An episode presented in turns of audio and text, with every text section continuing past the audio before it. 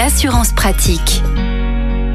C'est l'une de nos préoccupations en cette période d'inflation. Comment faire baisser la facture? Et bien évidemment, l'assurance auto euh, est concernée.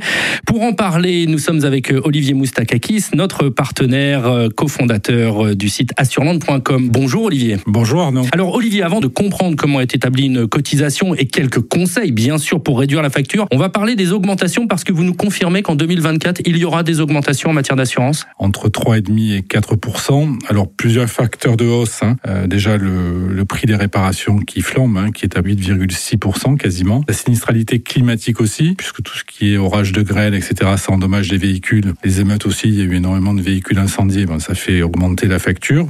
Alors la bonne nouvelle quand même qui vient un peu compenser cette hausse, c'est que le marché des pièces détachées qui vient enfin de se libérer du joug des constructeurs automobiles et les pièces de réemploi coûtent entre 30 et 40% moins cher. Et donc les assureurs poussent leurs assurés justement à utiliser ces pièces de réemploi. C'est pas assez le cas, donc il faut pas hésiter à utiliser des pièces de réemploi, puisqu'à terme, ça fera baisser la facture d'indemnisation, donc la cotisation d'assurance. Voilà, c'est comme ça qu'on pourra être acteur et justement euh, faire en sorte, en tout cas, de limiter les hausses. Alors, la cotisation d'assurance. Alors, que prennent en compte les assureurs hein, pour élaborer leurs tarifs? Bah, Déjà, l'expérience du conducteur, l'endroit aussi où est stationné le véhicule, la sinistralité également sur votre zone de circulation, et ensuite le véhicule en lui-même. Et ensuite, l'État, qui ne s'oublie pas au passage, va ensuite appliquer des taxes fiscales. Alors, justement, comment réduire euh, sa facture? Il faut prendre le temps de faire le tour du marché, hein, notamment en utilisant les comparateurs. Il ne faut pas hésiter aussi parce que la fidélité ne paie pas en assurance, hein, contrairement à ce qu'on peut penser. Si vous êtes assuré auprès du même assureur depuis plusieurs années, faites le tour du marché. Il y a des économies entre 30 et 40% à faire à la clé. Et tout le monde ne le sait pas, mais la loi permet justement parce qu'on peut se dire oui, mais changer d'assurance, c'est compliqué. Bref, la loi le permet très très rapidement. Alors c'est très facile aujourd'hui, hein, puisque au bout d'un an d'assurance, vous pouvez résilier à tout moment sans motif.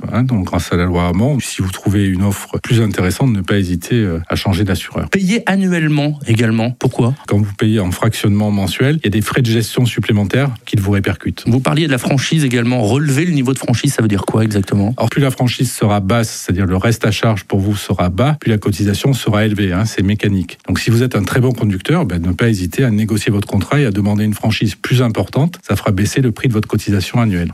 Merci beaucoup Olivier Moustakakis pour tous vos précieux conseils. Vous êtes le cofondateur du site assureland.com et on vous retrouve la semaine prochaine. Merci Arnaud.